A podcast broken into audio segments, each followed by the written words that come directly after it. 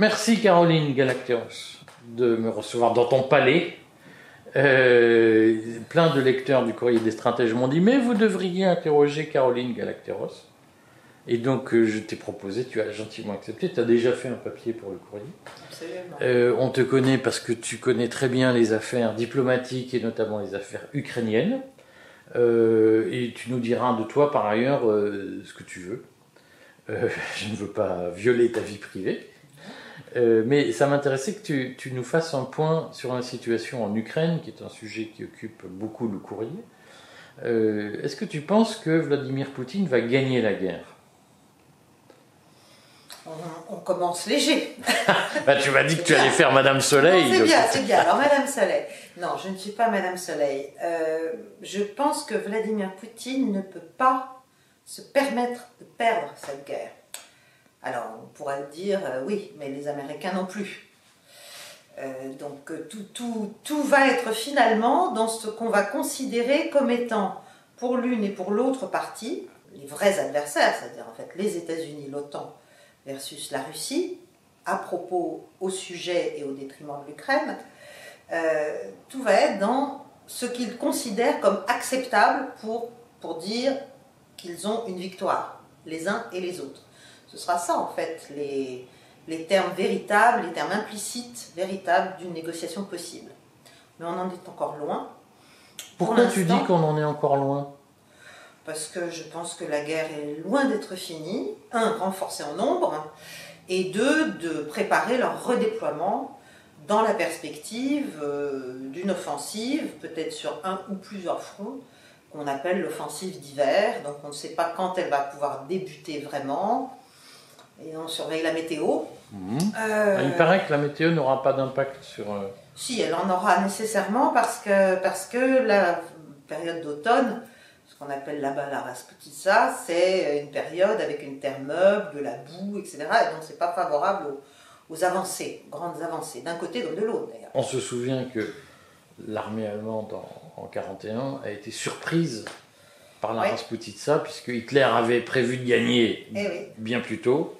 Eh oui, mais le, voilà, le général Hiver était quand même un général que les Russes, comme les Ukrainiens d'ailleurs, hein, connaissent bien et utilisent euh, à leur avantage. En tout cas, en termes de, mobilité des troupes et de, reprise des opérations, même si elles n'ont pas cessé euh, au jour où nous sommes là, mais elles se sont quand même euh, ralenties. Il y a encore, bien sûr, des mouvements dans le Donbass, des mouvements à Kherson, bien sûr, euh, mais on n'est pas dans des, dans des offensives véritables, même si l'une et l'autre partie ont des manières différentes de se lancer à l'offensive. Ça, on en parlera peut-être aussi. Donc pour l'instant, euh, je pense que Vladimir Poutine ne peut pas se permettre de perdre, à la fois au plan politique intérieur, mais là, il a singulièrement renforcé sa main en nommant un général en chef de l'ensemble de l'opération, en prévoyant une, une grosse injection de réserve, euh, et en s'assurant quand même du soutien de la population, ne nous en déplaise. Donc il est renforcé sur le front intérieur, mais ça reste toujours une ligne euh, fragile.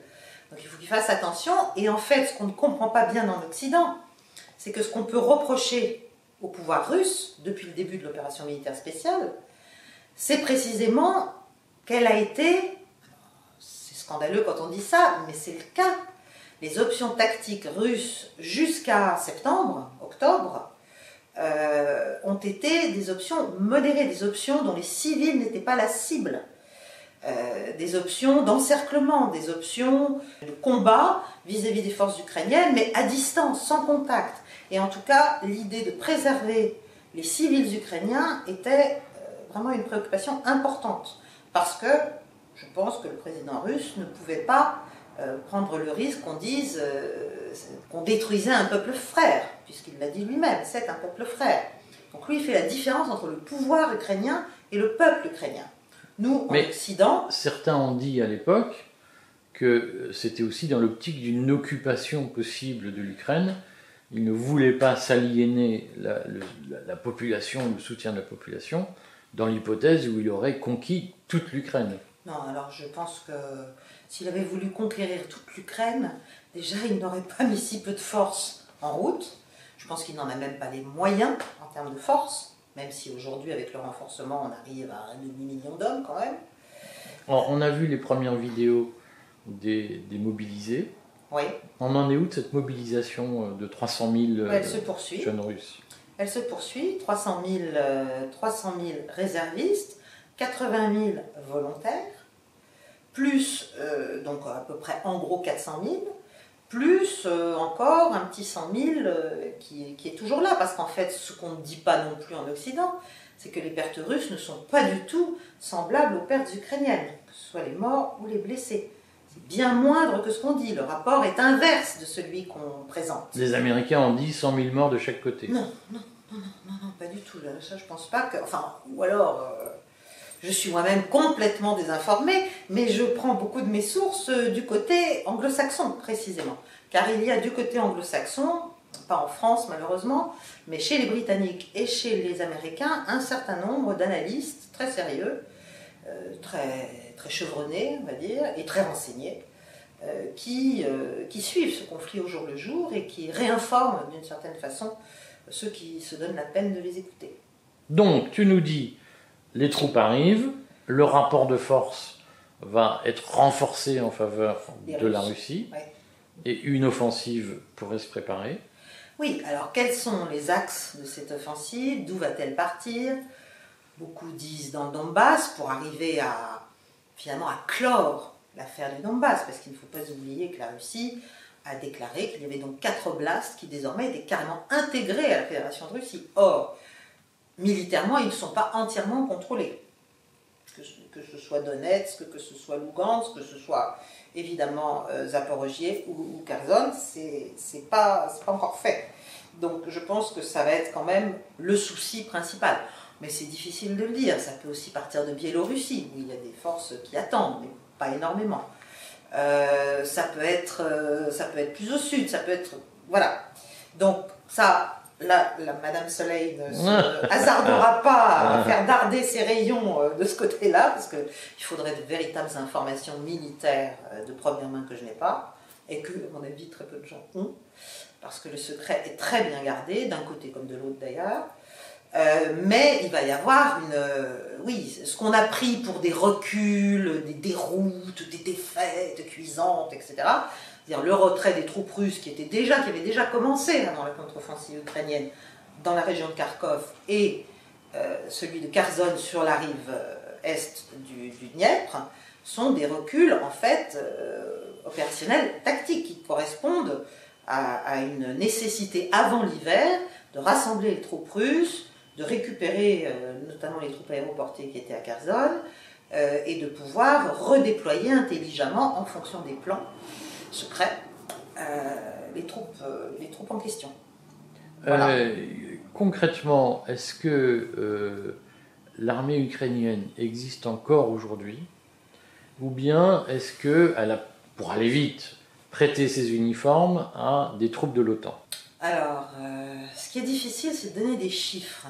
Mhm. Je pense que effectivement, il y a aujourd'hui, de manière informelle, ce n'est pas l'OTAN en tant que tel qui, bien sûr, s'est engagé officiellement sur le territoire ukrainien, mais de fait, il y a plusieurs milliers quand même de soldats. euh, on parle d'américains, mais on parle aussi polonais, on parle de roumains, on parle d'un certain nombre de gens qui étaient là d'ailleurs avant le conflit et qui se sont renforcés parce qu'effectivement les forces ukrainiennes ont subi de très lourdes pertes depuis, depuis le mois de mars, Euh, très vite en fait. Donc il y a eu une, espèce de reprise un peu d'élan en septembre avec Kharkov puis Kherson, mais ça ne suffit pas. Comme je le dis, il y a le ratio des pertes, enfin des pertes, euh, oui, des pertes effectives, c'est-à-dire à la fois les blessés et les morts, en gros, euh, aussi, selon les endroits, selon les moments, selon les batailles, entre 1 et 5, voire 7. Donc, euh, parce que les Ukrainiens, eux, ont une tactique très différente de la tactique russe, qui consiste à ne pas employer autant l'artillerie que les Russes ne le font, euh, mais au contraire à tenter des petites avancées, à essayer de, de s'accrocher à certains endroits, et donc c'est beaucoup plus, euh, Risqué. beaucoup plus meurtrier et risqué. Voilà. Voilà, donc euh, que dire de plus? Après, il y a plein de choses qu'on ne sait pas. Euh, où en sont euh, les rapports de force internes politiques aux États-Unis, qui l'emportent après, après le scrutin qui a eu lieu, entre les jusqu'au-boutistes néoconservateurs qui considèrent qu'il faut continuer, continuer, continuer, c'est-à-dire autour de, Sullivan, du, Conseil à la sécurité nationale, et bien sûr de Anthony Blinken, le secrétaire d'État, et puis versus le Pentagone qui, mhm. lui, euh, voit les choses sous un angle plus concret, plus militaire, regarde ses stocks, regarde, regarde le rapport de force, regarde le risque aussi euh, d'un affrontement qui pousserait peut-être la Russie. La, question, c'est affaiblir la Russie sans la pousser trop loin pour qu'on ne puisse plus contrôler l'escalade. C'est tout le problème en fait de ce, conflit. Est-ce que les Américains sont parvenus à affaiblir la Russie aujourd'hui? Euh, Ça ne me paraît pas en tout cas euh, manifeste. Bien sûr, il y a eu huit paquets de sanctions, on est au neuvième je crois. Euh, donc il y a une tentative, enfin une, guerre économique, mais qui date d'ailleurs de 2014, mais qui s'est singulièrement renforcée depuis mars, et qui visait à affaiblir la Russie. Mais en fait, elle s'est. D'ailleurs, ça a correspondu à la première phase, plus mesurée, de l'offensive russe, parce que justement Poutine cherchait à s'assurer de ses appuis extérieurs internationaux, la Chine, l'Inde et d'autres, les BRICS, et, l'Iran, et, voilà. Il, cherchait aussi à faire en sorte que ces paquets de sanctions n'affectent pas trop euh, la population russe, pour qu'il y ait un soutien euh, qui demeure, de son point de vue, à la réponse à la provocation euh, occidentale, parce que lui, il voit les choses comme ça, il ne faut pas l'oublier. Donc il y a eu cette première phase. Aujourd'hui, je pense que la Russie n'est pas isolée, contrairement à ce qu'on veut penser. Qu'en revanche, l'Occident est en but à, une accélération de, de, la, consolidation d'un bloc enfin d'un bloc, d'un agrégat euh, de pays, et non des moindres, qui, euh, qui euh, veulent que l'Occident, d'une manière ou d'une autre, mette, un, mette un pied à terre et, et arrête de se prendre pour ad vitam aeternam l'hégémone mondiale. mondiale. On, on, va y revenir, mais avant tu parles de provocation, de Poutine qui a vécu le, cette affaire comme une provocation occidentale.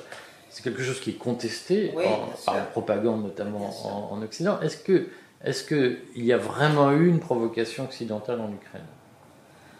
Bah, Elle date de 2004. Mmh. Hein, on est en 2022. La première révolution orange, c'est 2004. Donc ça fait longtemps, très longtemps, que l'on cherche, nous, les Occidentaux, à faire basculer l'Ukraine dans notre camp que ce soit à, travers une entrée dans l'UE ou à travers une entrée surtout dans l'OTAN. Et c'est ça quand même la ligne rouge russe qui a été amplement expliquée, réexpliquée. Euh. On peut dire que la Russie a quand même passé un temps considérable à dire ça, ça n'est pas possible. Nous ne pouvons pas avoir des armes, des bases de l'OTAN, des missiles basés sur le territoire ukrainien menaçant directement à nos frontières, menaçant directement euh, notre territoire. Bon. Donc, on peut dire que les choses étaient claires, mais nous avons fait comme si elles ne l'étaient pas. C'est-à-dire quand on dit la guerre en Ukraine, la Russie a, bien sûr, la Russie a envahi un pays souverain, ça c'est incontestable. En revanche, elle l'a fait. Pourquoi? Elle l'a fait parce que si elle ne le faisait pas, l'Ukraine sur le territoire de laquelle il y avait déjà des bases de l'OTAN, dont une qui a été détruite par les Russes au tout début du conflit, euh, sur le territoire de laquelle s'entraînaient des forces spéciales ukrainiennes aidées par les troupes de l'OTAN depuis des années, depuis 2015, depuis Maïdan eh bien, euh, l'Ukraine, qui en plus était dans une situation de guerre civile, le pouvoir ukrainien est en guerre civile depuis 2015 face à une partie de sa population russophone dans ce qu'on appelle le Donbass, et donc, il y, a quand même, des milliers de morts, dans le silence le plus assourdissant de l'Occident, parce que évidemment, tous les morts ne se valent pas. Bon. Donc, euh, donc on est dans une situation où si la Russie, qui pendant longtemps a refusé de reconnaître les républiques séparatistes de Donbass, pendant très longtemps, elle le demandait, elle le demandait, elle le demandait, les Russes disaient non.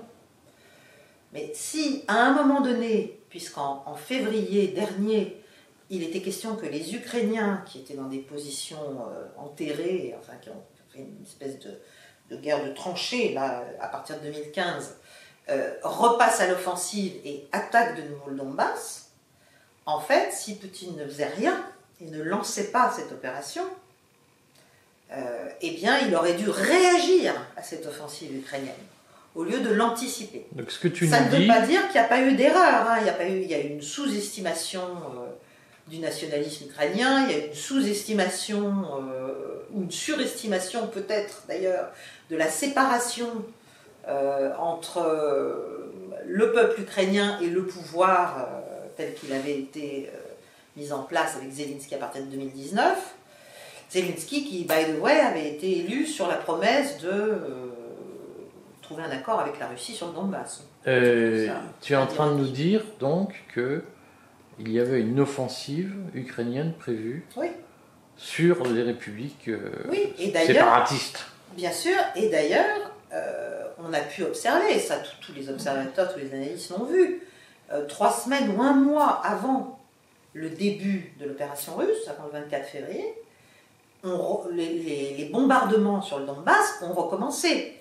Et on voyait les, mouvements de troupes, etc., qui arrivaient, notamment les avions, les rotations, qui arrivaient de notre côté, on va dire, euh, pour ne pas cibler de pays, euh, mais qui préparaient euh, euh, cette action militaire ukrainienne contre le Donbass ukrainien, mais peuplé de russophones. Parce qu'en fait, c'est ça, euh, c'est l'antislavisme qui est en, qui est en cause. C'est pas, quand on dit les ukro-nazis, c'est pas simplement pour. euh, Diabolisés. c'est pas pour les diaboliser et c'est pas on- on- c'est pas simplement euh, en, en- en pensant enfin aux liens qu'ils ont pu avoir avec les régimes nazis etc Le fameux bataillon Azov, Voilà, les et bandéristes. d'autres et tous les bandéristes. Il y a ça. Mais derrière tout ça est servi par un antislavisme euh, primitif. Enfin c'est et il y a des déclarations d'ailleurs euh, qu'on peut trouver encore aujourd'hui euh, sur, euh, sur, sur Internet de l'ancien président Poroshenko qui disait tout le bien qu'il pensait euh, des, des russophones du Donbass qui allaient vivre dans des caves et, euh, et mourir comme des rats. euh, voilà. Bon, il, y a, y une haine terrible. Il faut que tu expliques aux, aux spectateurs, les Ukrainiens, ce sont des Slaves. Oui, ce sont des Slaves, mais le royaume du. Enfin, la- la Russe de Kiev, qui est le berceau historique de la Russie, a connu à travers les siècles euh, des sorts différents. L'indépendance de l'Ukraine, avant 91, elle a duré 5 ans. hein. 2017, 2000, euh, 2022. Après, c'était l'URSS. euh, et c'était Donc, donc une 1917, Voilà. 1922. Oui. Ouais. Euh, et avant tout cela, il y a eu, bien sûr, euh, certaines parties de l'Ukraine qui ont appartenu à la Pologne, à la Roumanie. Enfin, il y a beaucoup de convoitises sur le territoire ukrainien. Mais Pas seulement à l'est du côté russe, mais aussi à l'ouest. alors, pourquoi sur des fils Telegram, par exemple, que, que je suis, Hein euh, ukrainien, on représente le, le russe, on parlait de Russian pig, de, de porc russe, parfois de singe, il y avait beaucoup de caricatures de Poutine en, en singe. Pourquoi des Ukrainiens pensent que euh, des Russes sont des singes ou des porcs? Ça c'est la guerre, hein, ça c'est les outrances de la guerre. Et les... Mais ce qui est certain, c'est qu'il y a un profond, euh, une profonde haine. Alors en même temps, on peut se mettre à la place des Ukrainiens. Ils sont quand même en train d'être envahis par la Russie. Bon, donc oui, il y a objectivement, il y a quand même une action euh, d'agression euh, sur le territoire ukrainien. Mais les sources, les sources euh, à la fois internationales et historiques de cet affrontement ne sont jamais, comment dirais-je, présentées comme elles devraient l'être. Il ne s'agit pas d'excuser ce qu'a fait Moscou. Il ne s'agit pas d'excuser non plus d'ailleurs ce qu'a fait Kiev sur le Donbass depuis 2015. Il s'agit de comprendre comment tout cet enchaînement a été ensuite euh, très largement instrumentalisé par les Américains et les Anglais euh, au profit d'un objectif géopolitique large dont l'Ukraine n'est que l'instrument, n'est que la gâchette, qui est l'affaiblissement global et multi, enfin tous azimuts et durable de la Russie. Bon, là, moi je prétends que c'est une erreur géopolitique colossale, parce qu'en fait, on aurait dû arrimer la Russie. Et les Européens, surtout, auraient dû arrimer la Russie. Ils ont suivi les Américains comme d'habitude, donc ils ont fait rentrer tous les anciens satellites euh, de l'URSS qui détestaient les Russes dans, l'UE. Donc on a déjà rendu très compliqué la relation UE-Russie. Euh, si on ajoute le fait que bah, l'OTAN s'est élargi, l'OTAN, euh, non, mais quand même la quatrième phase d'élargissement, et l'Ukraine devait être la cinquième, je crois. Euh, avec la Géorgie, on a aussi essayé la Géorgie. Donc il y, a, vraiment un mouvement qui fait que la Russie ne, peut pas, ne peut juste pas l'admettre. C'est une, c'est une, question de sécurité et c'est une question alors, dont personne ne parle alors que c'est pourtant l'essentiel. C'est la sécurité en Europe. Voilà. Donc là, on est tous branchés sur l'émotion, l'horreur, le peuple ukrainien, euh, c'est comme de dire euh, sur les plateaux, j'ai encore entendu euh, il y a 2-3 jours, oui, Kherson et Kiev sont dans le noir, Poutine punit les Ukrainiens, mais c'est pas du tout le sujet. Poutine, il démilitarise l'Ukraine. Qu'est-ce qu'on fait pour démilitariser l'Ukraine?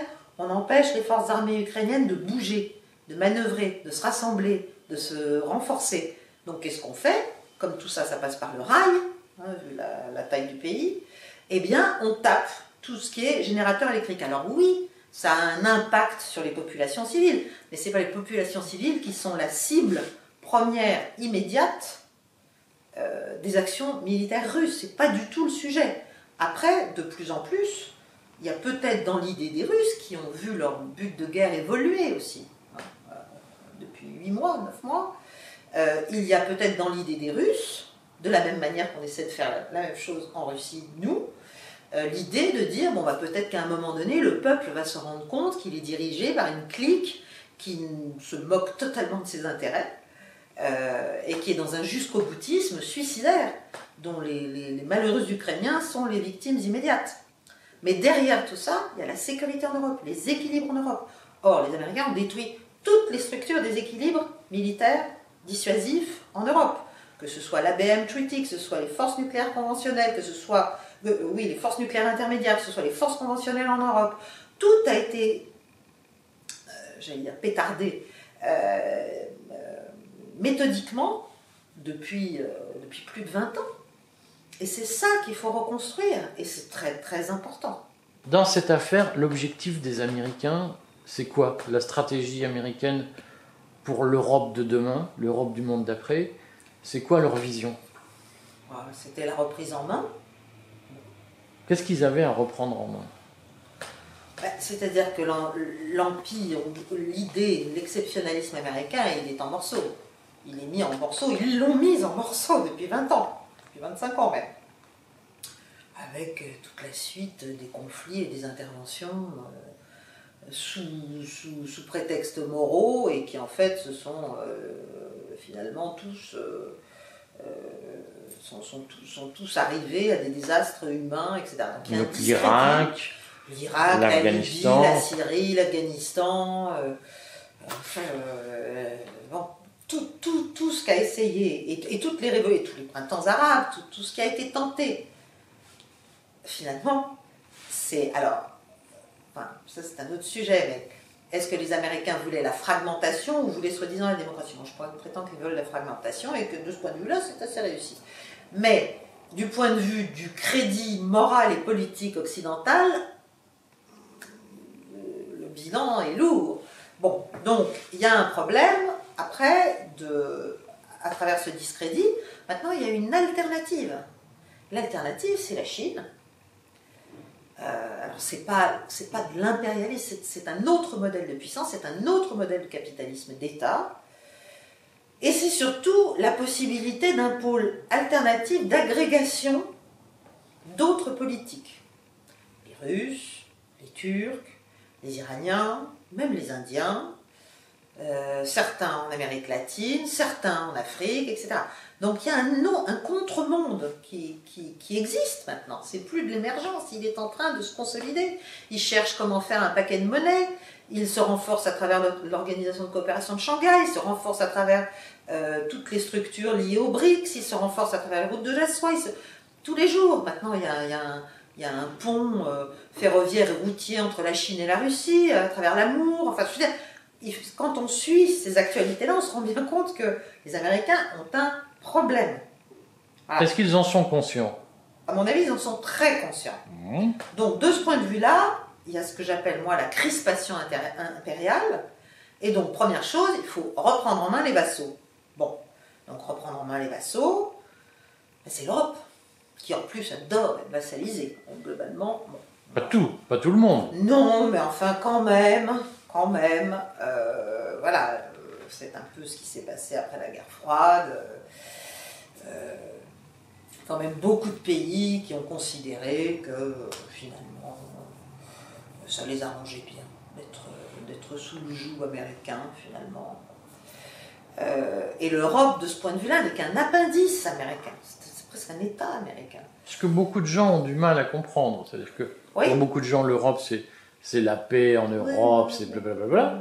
Et beaucoup de gens ont du mal à comprendre que l'Union européenne soit, c'est d'ailleurs une théorie qui est qualifiée de complotiste, soit d'une façon ou d'une autre une émanation d'une stratégie américaine. Oui, mais alors, euh, à moins de penser que les États-Unis sont dirigés euh, par des gens totalement stupides, comment Ce qu'on nous a expliqué avec Trump. Oui, oui, oui, Reagan à l'époque, on disait mais ils sont c'est des, enfants, ce qu'on présentait. Oui, non, c'est pas des enfants, c'est pas du tout des enfants.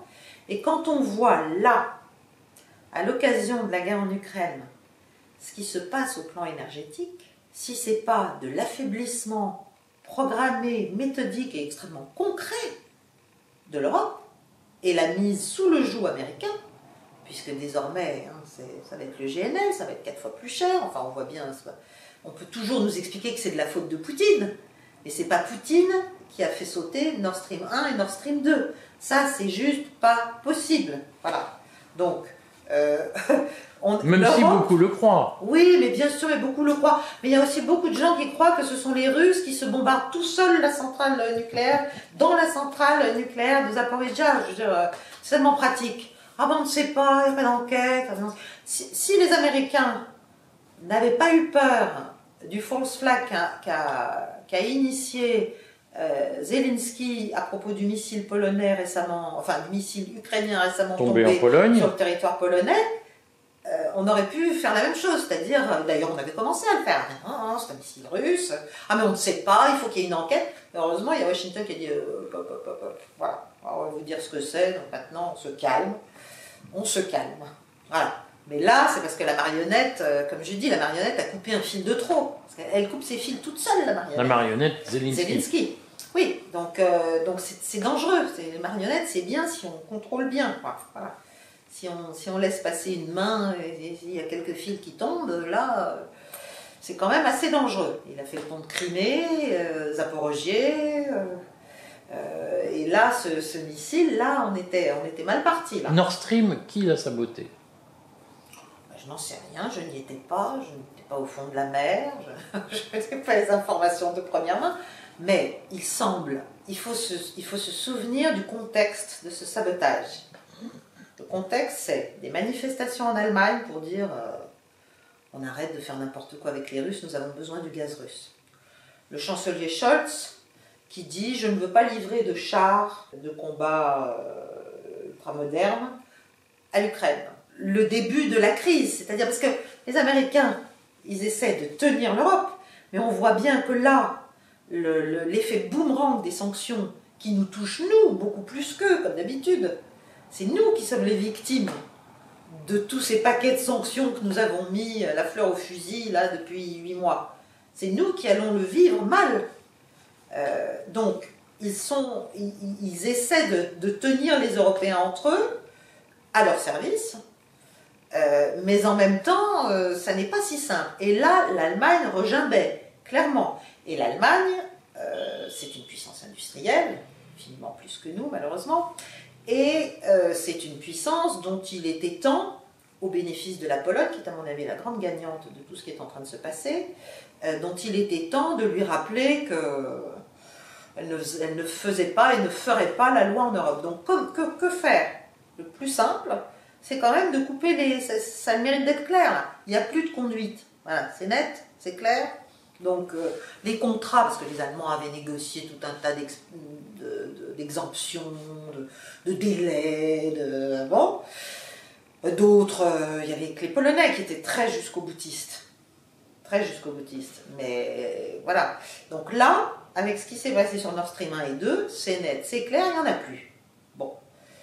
Donc, s'il n'y en a plus, ben, on en cherche ailleurs.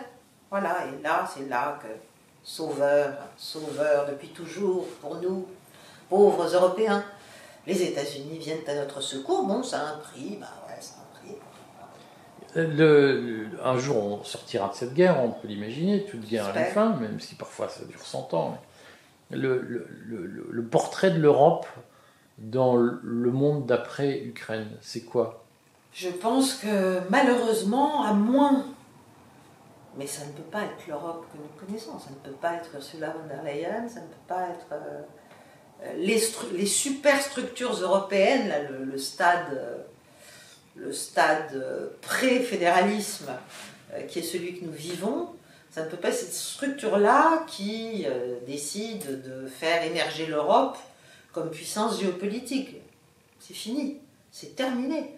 Nous sommes sous le joug otanien, clairement, euh, voilà, clairement.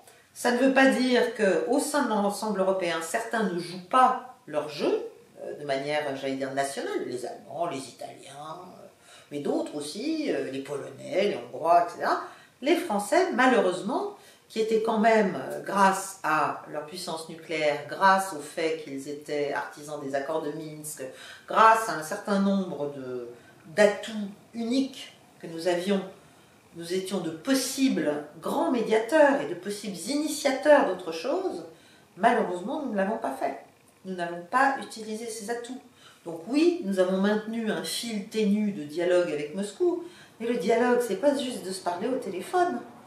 Le dialogue, c'est de vouloir dialoguer, c'est-à-dire d'écouter les préoccupations sécuritaires des uns et des autres, et de chercher des solutions pragmatiques nécessairement insatisfaisantes, parce que ça ne satisfait jamais tout le monde surtout, mmh. c'est le propre des compromis, mais qui préservent un équilibre global. Or, s'il est un fait évident, c'est que géographiquement, l'Ukraine doit être un territoire neutre.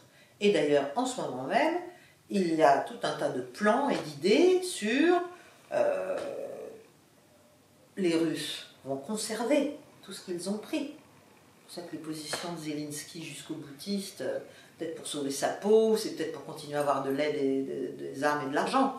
Mais c'est totalement irréaliste. C'est totalement irréaliste. Donc, ce qui va se passer, c'est que la Fédération de Russie, qui s'est donc agrandie, euh, va chercher à avoir de nouveau une nouvelle zone tampon, qui ne sera plus tout le pays, et qui sera une zone tampon. Et on parle d'une zone tampon de plusieurs centaines de kilomètres. Il y a des, projets. Alors, ça ne veut pas dire que ce sera ça, je n'en sais, je, n'en sais absolument rien, ça dépend de beaucoup de choses. Ça dépend de la manière dont les Américains vont jouer aussi avec le pouvoir de Zelensky. Est-ce qu'ils vont le laisser continuer à avoir des positions comme ça extrêmes est-ce qu'ils attendent aussi que l'hiver se passe et que c'est pour ça que pour l'instant les mouvements d'un côté comme de l'autre existent, mais enfin ne sont pas euh, considérables, pour repartir à l'offensive au printemps Ça peut être aussi l'idée américaine. On n'en sait rien. Il y a des troupes, euh, il y en a partout, hein, il y en a en Moldavie, il y en a partout. Des troupes occidentales. Donc, euh, est-ce que c'est ça l'idée Ou bien est-ce qu'à un moment donné, il va y avoir la seule chose dans laquelle croit Vladimir Poutine et à laquelle il veut bien se prêter, c'est un, dialogue direct euh, avec Washington. Donc l'Europe, elle est hors jeu. La France, n'en parlons pas. L'Europe est complètement hors jeu. Et il y a en ce moment, enfin pas en ce moment-là, euh, peut-être, mais euh, j'en sais rien, mais il y a eu des entretiens entre les chefs du renseignement. Il y a, il y a, un fil de, de dialogue États-Unis-Russie sur lequel on ne s'étend pas trop, parce qu'évidemment, euh, Donc une fameuse rencontre à, Istanbul, à Constantinople oui, voilà, Voilà, voilà. Avec, euh, avec Burns, euh, de la CIA et, et pas tout, enfin, et le SVR, les services extérieurs russes. donc oui, il y a des choses qui se passent. On peut penser que si les chefs se voient, il y en a d'autres qui se sont vus avant. Est-ce qu'on peut parler d'un abaissement diplomatique de la France avec Emmanuel Macron, puisque les accords de Minsk avaient été, mine de rien, négociés par François Hollande, donc, euh, qui n'était pas le plus affirmé des chefs d'État, et on a l'impression que Macron est dans une position de suivisme complet vis-à-vis des États-Unis. Je pense que la France est, est, déconnectée de la réalité des évolutions géopolitiques du monde. Que ce soit Hollande ou Emmanuel Macron. Euh, J'allais dire, c'est au-delà d'eux même. C'est-à-dire? Mais c'est-à-dire que nous, ne, nous restons dans l'idéologie, nous restons dans le sectarisme, nous restons dans le dogmatisme, nous restons dans le manichéisme, nous continuons à vouloir voir un monde qui n'existe plus. Et au lieu de se rendre compte que nous, la France, on a malgré tout des atouts qui tiennent à notre histoire, qui tiennent à ce qui nous reste de puissance ou d'influence ou de réseau, qui tiennent à notre statut au Conseil de sécurité, qui tiennent à notre statut de puissance nucléaire, qui tiennent à notre positionnement sur toutes les mers du monde, qui, tiennent quand même à encore un certain nombre de choses, et de s'en servir avec courage, c'est-à-dire proposer des actions allant vers la paix, eh ben, on verse dans le narratif, euh, employer ce mot insupportable, mais enfin, euh, cette espèce de, voilà, manière de voir les choses dont on ne veut pas sortir. Alors les Américains ont le même, mais à côté ils sont tellement pragmatiques que le jour ils vont décider que c'est bon, on a assez gêné les Russes, on ne peut plus rien faire en Ukraine, il faut maintenant que Zelensky sorte du jeu, ou il faut qu'on accepte quelque chose, c'est trop dangereux, ça va se faire. C'est-à-dire qu'ils vont téléphoner au Kremlin, ils vont dire bon, on discute, nous, on n'est pas capable de faire ça. Alors qu'on serait, parce qu'on s'aligne. La France ne peut être utile, et ça c'est mon idée fixe, mais j'y crois, on ne peut être utile au monde que si on se désaligne. On n'a pas à être aligné. Et il ne s'agit évidemment pas d'être pro, anti, ça n'est vraiment pas le sujet. Les affaires du monde, ça marche pas comme ça. Il s'agit de se souvenir que les pays ont des intérêts, euh, que maintenant les alliances sont à géométrie variable. C'est fini la, la, bipolarité stricte et, totale. Euh, ça n'existe plus. On est dans un monde multipolaire, mais dans un monde régionalisé.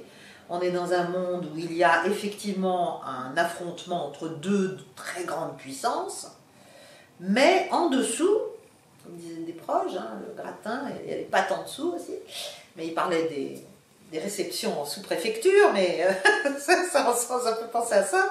Euh, et bien les pattes, euh, donc les pays, les zones, ils font leur marché. Et ils cherchent comment s'en sortir dans cette espèce de combat de titans auquel, sinon, dans lequel ils n'ont jamais voix au chapitre. Donc il faut être éminemment pragmatique. Il faut arrêter avec les leçons de morale que plus personne ne supporte, que plus personne n'écoute. Et dont nous avons fait la démonstration que nous n'y croyons pas nous-mêmes, puisque nous, avons fait des choses absolument épouvantables, notamment au Moyen-Orient. Donc, euh, stop, Il, faut, sortir de ce que j'appelle la, morale en relation internationale, qui, n'a pas lieu d'être. En revanche, une attitude éthique, une attitude d'apaisement, une attitude de préoccupation, euh, voilà, pour calmer certains, certains conflits, certaines zones, oui, mais ça, vous ne pouvez pas le faire juste en disant on va apporter la démocratie, le développement et, le dollar, d'ailleurs, by the way, euh, au reste du monde. Ça ne marche pas. Les Américains ont montré que ça ne marchait plus maintenant.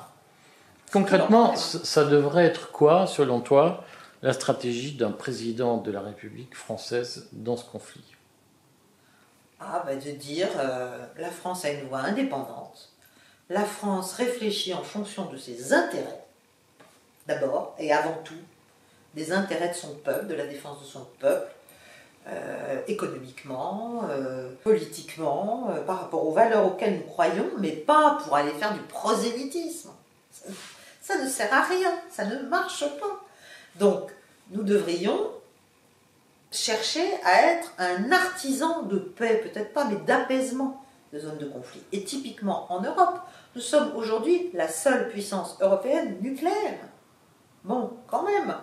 Donc, on devrait être à l'initiative d'une immense conférence euh, à laquelle tout le monde serait convié sur les conditions de la sécurité en Europe. Voilà. Viennent ceux qui veulent, ceux qui veulent, ne veulent pas venir, mais ils ne viennent pas. Hein. Mais en tout cas, on devrait faire cela. Mais pour cela, il faut être respecté. Pour être respecté, il faut dialoguer. D'abord, il faut savoir ce que c'est que la confidentialité, il faut savoir ce que c'est que le secret. Il ne faut pas, mettre en scène ces conversations avec des chefs d'État. Il y a quand même des trucs de base qu'il faut savoir faire. Euh, parce que sinon, ben, juste, vous, n'avez plus de crédibilité. Le problème français aujourd'hui, d'après ce que je vois, ce que je comprends, ce que j'entends, c'est qu'on on, sait très bien qu'on n'a pas d'autonomie de décision, qu'on n'a pas le courage de faire euh, un pas de côté ou de dire non, je ne suis pas d'accord, non, je ne veux pas ça, non, on obéit. Et on parle beaucoup, mais derrière, il ne se passe rien. Il ne se passe rien. Et c'est très dommage. Et dans le cadre, dans, le de ce conflit et de, la nécessité de dialoguer avec la Russie, comme avec l'Ukraine, comme avec les autres, euh, malheureusement, nous avons gâché notre, notre atout. C'est pas faute de l'avoir dit, d'avoir prévenu, d'avoir expliqué. Mais à partir du moment où vous diabolisez l'interlocuteur, bah alors vous dites oh, c'est horrible, discuter avec Poutine, même discuter avec Poutine, mais c'est affreux, c'est souper avec le diable. C'est pas le sujet. Le sujet, c'est la sécurité en Europe. Tu es optimiste ou pessimiste sur euh, l'avenir de notre avenir euh, dans les prochaines années? Tu peux tout dire. En tant que France? Oui, en tant que, en tant que Française, est-ce que tu penses que ton pays va vivre des années heureuses ou des années malheureuses? Je ne peux pas dire que je sois très optimiste, non. Non, je suis assez inquiète parce que je pense que nous sommes affectés, affligés d'une espèce de, suavité du renoncement. On est, on est, on est, on est bien dans, cette espèce de, de sentiment de se, dire oui, on est faible, on n'est presque plus rien, c'est trop grand pour nous, c'est trop difficile, c'est trop lourd. Bon, bah alors, euh, voilà, c'est ce que disait le général, la politique du chien crevé au fil de l'eau. Quoi. On fait ce qu'on peut, mais on ne fait pas ce qu'on peut. On peut énormément en fait. On peut énormément. Moi je suis pour le volontarisme total. Et je pense que d'ailleurs quand la France a su se sortir des ornières les pires, elle était, euh, dans des positions qui pouvaient paraître euh, utopistes ou folles présomptueuse ou je ne sais quoi. Mais c'est comme ça que ça commence. Sinon, il ne se passe rien. Sinon, c'est le, ce que je dis toujours, c'est que nous avons un problème d'amour-propre collectif. Voilà. Nous manquons d'amour-propre collectif. Et nous nous sommes défaussés sur l'Europe, nous sommes défaussés sur les États-Unis. Et là, on découvre que le monde est grand. Ah ouais, bah oui, c'est sûr, le monde est grand. Il n'y a pas que l'Occident sur la planète. Voilà. Et encore moins la France. Bon, j'espère que tu accepteras une prochaine invitation du courrier pour refaire le point sur ce courrier et même que tu fréquenteras les colonnes du courrier. Avec plaisir, Eric. Merci, Caroline.